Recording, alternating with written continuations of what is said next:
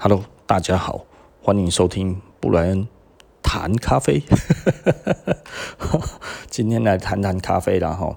那我们上次其实已经讲过了哈，除除了那个肯亚以外嘛哈，还有那个伊索比亚以外呢，那你如果进去一家咖啡店，哎，那你再来第三支要喝什么东西呢？嗯，第三支我会喝什么？其实很简单，我就会喝 Geisha。我会喝艺妓的哈，那为什么要喝艺妓呢？老实说哈，艺妓是比较高价的豆子的哈，那艺妓也不算是很好烘，嗯，跟肯尼亚比起来的话，老实说跟肯尼亚比起来，艺妓好烘一点点，但是呢，因为它比较贵，所以有一些人呢，卡错，你知道吗？就是不太敢烘啊。像我的话呢，因为再怎么样的价格的艺妓，我大概都烘过了哈，从 从那种几万块的到呃几千块的，通通都烘过了啦哈。所以简单的来说，对我来讲是没什么没什么障碍，你知道吗？啊，烘出来当然是好喝的啦吼。那我如果烘出来不好喝，我都会错啊。好贵的东西，可能他妈烘完之后就变得更一文不值。所以呢，那艺妓就是就是就是要该要怎么讲？呃，你去看一家店的话，哦，当然啦，呃，艺妓卖得好，代表这一家店的店格不错嘛，对不对？那艺妓卖不好的话，可能就是代表这一家店其实就是卖的，嗯，不太。不太，我也不知道该要怎么说了。我是蛮会卖艺妓的啦，因为老实说，你要是跟客人讲一下，客人大概都是愿意喝嘛。啊，你有讲就有啊，没讲就没有啊。呃其实蛮简单的，因为咖啡来讲，有一点贵，又有一点不算贵啊。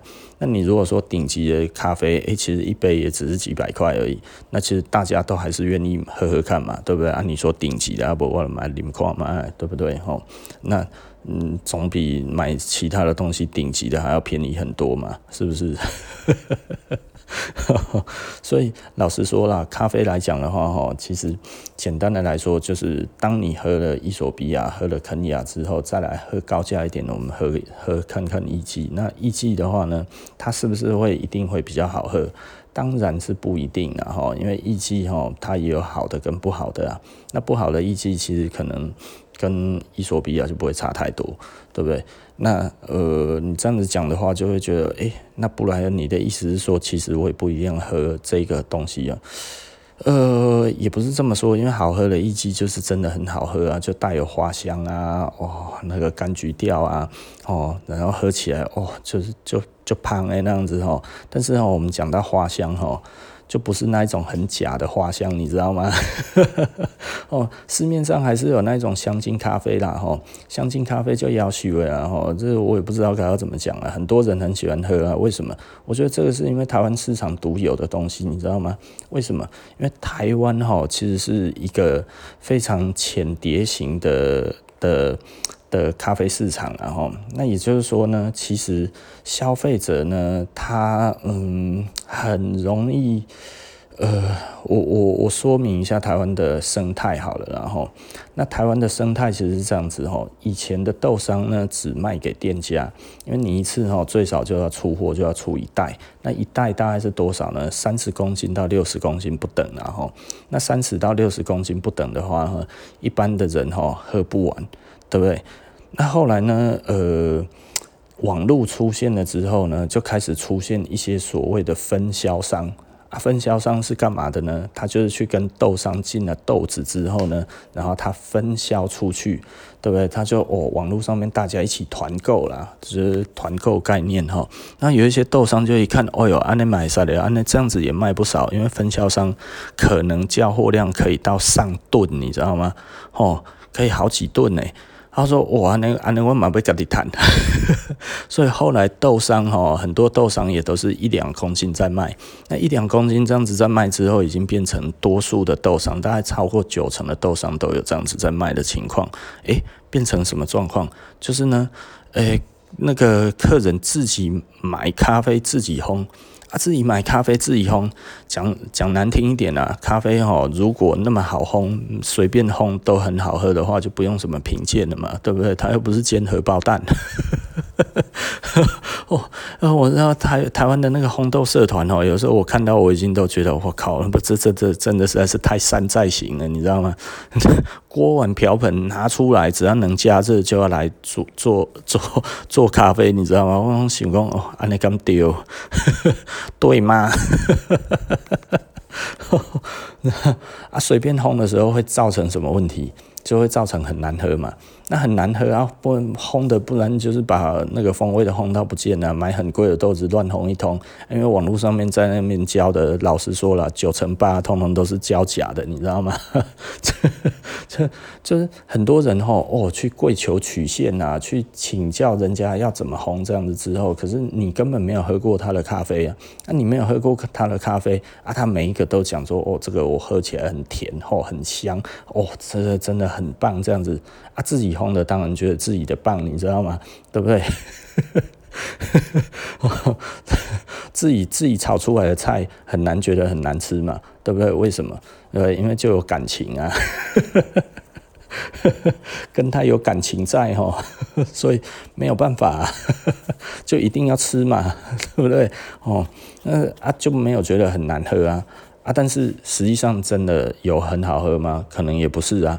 那所以呢，很多的人就买了豆子之后又，又拜求跪求大大曲线之后呢，然后自己烘出来就觉得不好喝啊，不好喝就会觉得哇，看豆商写的那个风味都写的天花乱坠啊，根本没有人烘得出来啊，没有人烘得出来，那这豆商都吹牛啊，豆商就觉得很受伤啊，啊怎么办？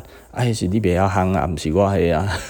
不是我的问题呀，然后就聪明的豆商就想出了什么办法呢？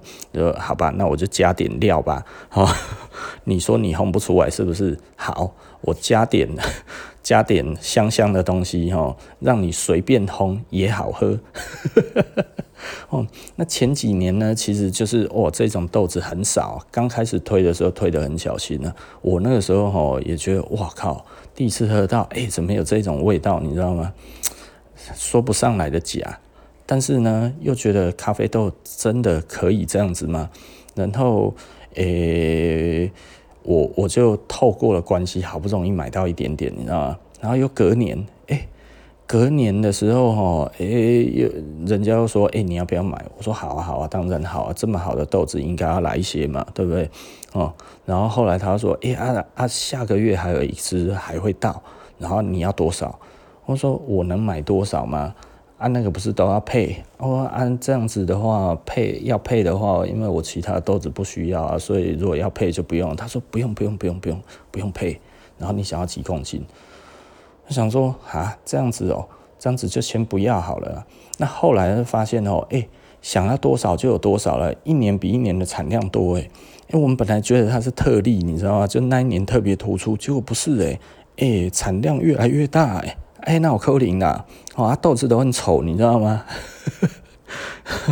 然后我就觉得这该不会真的是加料的吧？所以我这样子怀疑之后呢，我就没有再烘了啊，我也没有再弄了，你知道吗？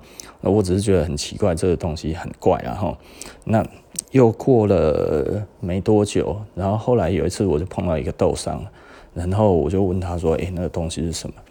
他说：“啊，那就是加香精的啊。”说：“啊，加香精的。”他说：“对啊，那个就是加香精啊。”我说：“他怎么加？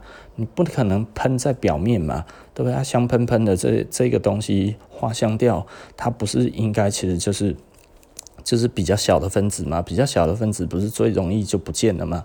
他说：“没有啦，那个不是这样子。”然后因为他其实学历比较高嘛，哦。这个我好像讲过了，然后他说：“哎呀，缩水率而已啦，哦，脱水率而已，脱水脱得干一点哈，弄下去之后，呃，就都很香了。”我说：“哇操，这么简单哦！”然后哎，后来的那种香精的哈，其实我们大家就知道了。哈这个我好像也讲过要怎么分辨嘛，哈，就是简单的来讲，咖啡哈在。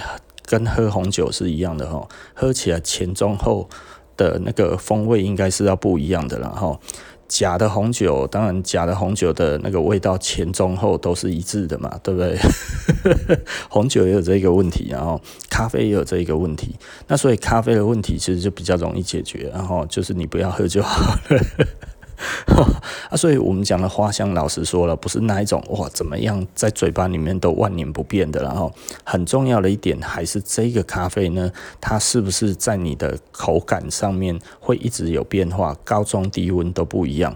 我觉得这个其实才是一个真正的咖啡该要有的表现啊，不会说哈哇，那个热的时候哈跟冷的时候完全的味道是一样的哈，那一个很独特的香气哈，很香的那一个花香果香哈，它永远都不会变，黑西伯克林也带起然后。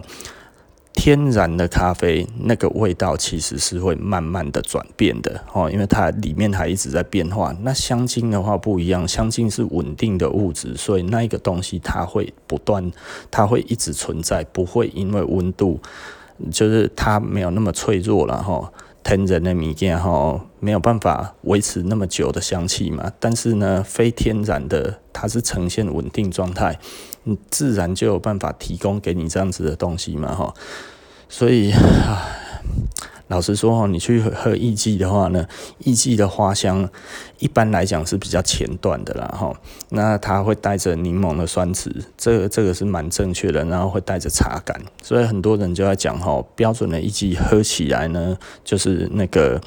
那个柠檬红茶的感觉，或者是柠檬绿茶的感觉，啊，比较没有熟的呢，没有烘透的呢，可能就是柠檬清茶的感觉，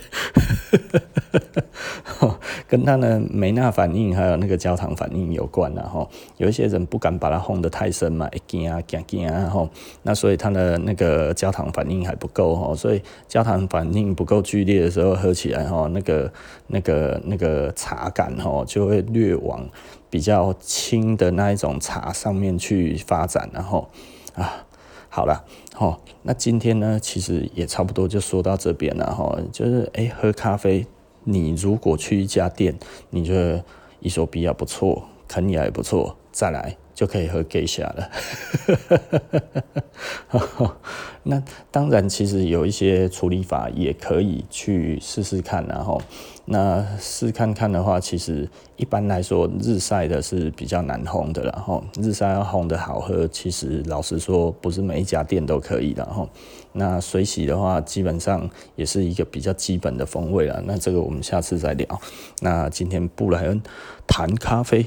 就到这里喽，那我们下集呃不见不散，拜拜。